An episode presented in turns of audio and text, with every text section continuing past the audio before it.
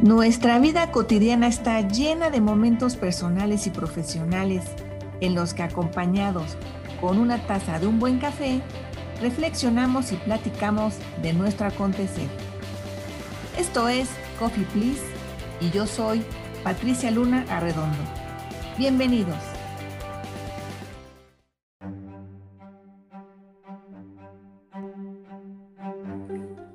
Hoy te voy a hablar de la organización que aprende desde un enfoque de los mapas mentales. El término organización que aprende está de moda desde hace ya un par de décadas. El aprendizaje vincula el cambio individual con el cambio organizacional. Obviamente una organización no cambia por sí sola, cambia cuando cambian los integrantes de la organización.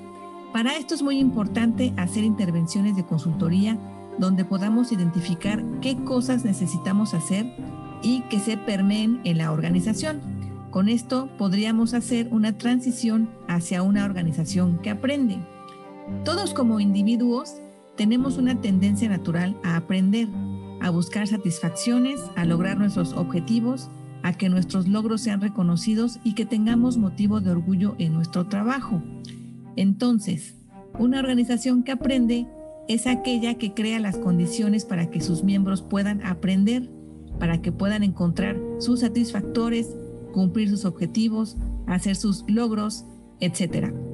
Y dependiendo de los modelos mentales, los paradigmas y las creencias comunes existentes en los colaboradores y que se tienen también en la cultura organizacional, es posible desarrollar las características que la organización requiere tener para permitir el aprendizaje. Por lo que los líderes deben saber sacar ventaja de los mapas o modelos mentales que un individuo tiene y que el conjunto de individuos tienen y que son obviamente el conjunto de representaciones mentales, creencias, valores, paradigmas, etc. Los líderes entonces pues tienen un trabajo importante porque solamente son ellos los que podrían ayudar a que todos los colaboradores, es decir, todos los integrantes de los equipos de trabajo, puedan realmente hacer sinergias con sus mapas mentales, homologando lo conducente para que de alguna forma tengamos un mapa mental permeado o varios mapas mentales permeados en la cultura organizacional y podamos entonces generar aprendizajes para convertir a la organización como una organización que aprende.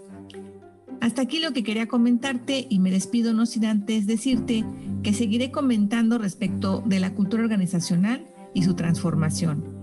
Muchas gracias por tu atención y hasta pronto.